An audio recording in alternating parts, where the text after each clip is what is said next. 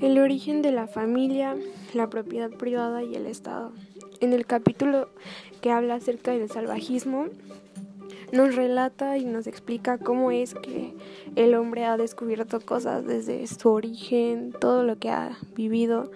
Se divide en tres fases, que es el estadio interior, el medio y el superior.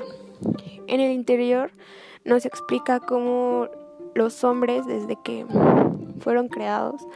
Ellos permanecían viviendo en bosques, vivían en árboles y convivían con fieras salvajes. Comían frutos. En sí el hombre era primitivo y también procedía del reino animal, ya que eran las especies con las que convivía. En el estadio medio podemos darnos cuenta que habla acerca de cómo era que el hombre iba evolucionando ya que fue conociendo el fuego y su principal alimento era el pescado. Pero en sí, este se convirtió en su alimento principal ya que con la creación del fuego lo podían cocinar.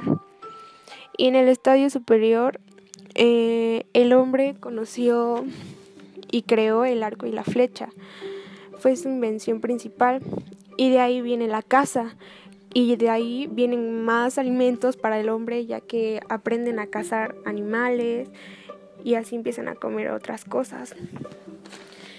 En sí es como el hombre ha ido evolucionando a lo largo de los años y que hasta la fecha hemos ido evolucionando paso por paso, creando, inventando nuevas cosas.